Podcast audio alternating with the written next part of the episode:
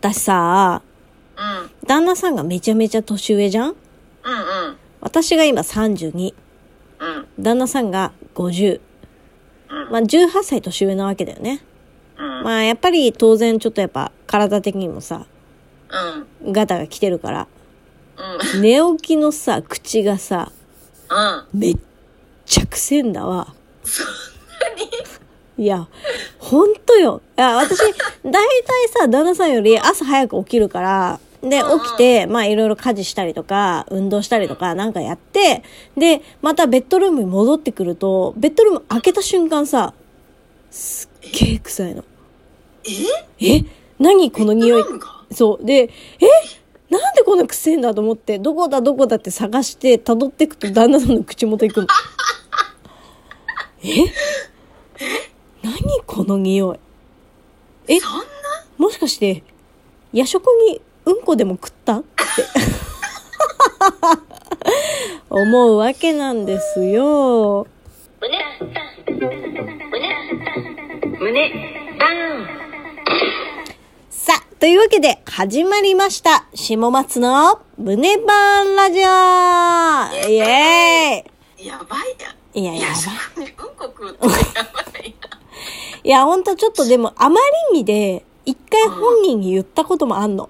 嘘ほんと、うわ、おはようって言われた瞬間に、うわって、もう顔思いっきり、バッて背けちゃって、うんで、何それうわ、くっせくっせーちょ、何直前にうんこでも食ったって言ったことある。えメンタル折れてなかった大丈夫えーそしたら、めちゃめちゃ爆笑してくれて、その後、はーってやってきた。 ほんとイラッとするのよ、そのはーが。だってもう、うんこなんだもん。100うんこの匂いするんだもん。なんだけど、まあでもそこで、もう臭すぎて笑っちゃうっていうね。ああーそうねそう。うんまあこれ、これでいいかなっていう楽しさはあるんだけど、そう。でもそんな旦那さんが最近そのうんこの口臭をね一撃で撃退する歯磨き粉を見つけたのよえー何生きる葉っぱって書いてあ醤油出たやっぱいいんだいいよあそうああで私の旦那さんの場合はその歯周病から来るタイプのあのうんこのスメルだから だかワらイルドだからな言い方変ええて、もダメだったちょっと可愛くしてみたんだけど、そう。で、だからまあいいかなって思ってたんだけど、でも、あれだな、その内臓から来るお口の臭みとかの場合はあんま効かないけど。そうだね確かうにん。そう。だけどなんかね、この醤油はすっごい癖あるのよ。なんかやっぱ醤油って生きる葉っぱっていうぐらいだから、ちょっとね、う青臭いというか薬っぽいんだけど、うんでもなんかこう慣れるとね、私も最近ね、ちょっとこっそり使ってんの黙って。気になっちゃってそう気になっちゃってどんなんやろって思ってでそしたらなんか最初すごいうわーって思うんだけどちょっと癖になるすっきりさえー、そうなんうんだ。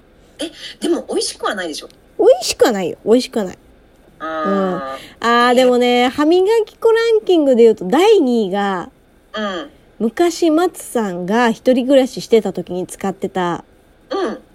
ザクトザクと。あのタバコまあのザクタバコの絵がパッケージに書いてあるやつそのタバコのヤギの汚れをきれいにしますよみたいなやつ使ってたっけあったな、でも。使ってたうん。あれいいあれはすごいすっきりしたそうあー、そう。だからなんか私個人的にもうやっぱ大人になったらそんな使わないけどそのいちご味の歯磨き粉とか、はいはい。そういう類のやつ許せないよないや、私も無理よ。ねうん。なあれ、うんなんなんやろな、あれ。い。やそうあとキシリトールって書いてあるやつってうん。大体ガムの甘ったるい味するやんえー。すっきりしないというか、うんあ。まあでもうんうん、わかるわかる。うんうん。あれも苦手ちょっとそっか。うんじゃあ、めちゃめちゃええやん、醤油。いやほんとマジ醤油最強醤油最強説胸、胸、胸、ダウン。続いては、お便り紹介のコーナーイエイえー、今回もお便りいただいております。嬉しい。フラジオネーム、ストップモーション大ねじさんこと、ねじこからお便りいただきました。ごめんください。下松さんが好きです。米印。他のリスナーさんのお便りがみんな面白いのに、自分がへっぽこすぎるので、これしか送れませんでした。でも、純粋に好きって思ってます。とのことですね。ありがとうございます。いや、これさ、私さ、うん。私も他のトーカーさんの番組とかライブを聞くときって完全に一リスナーのマインドになってるのね。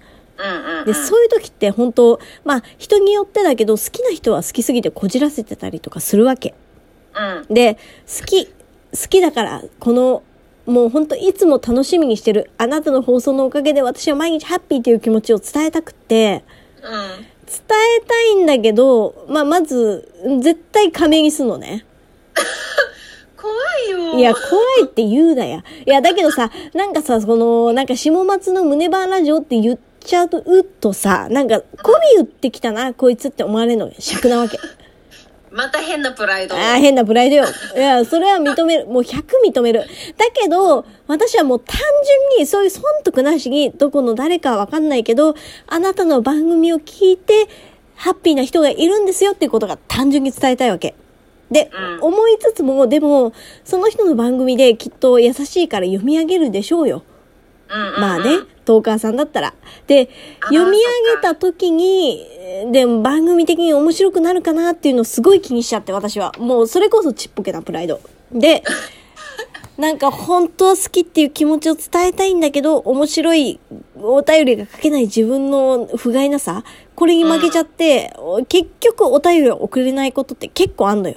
そうなのねそう。っていうのを踏まえた上で、で、ねじこは、これ自分でも面白いこと書けないって言いながらも、うんでもこの好きっていう気持ちを伝えるっていう方が勝ってくれた、このマインドが、すでにめちゃくちゃ嬉しいです。ありがとうございますねじこありがとうね。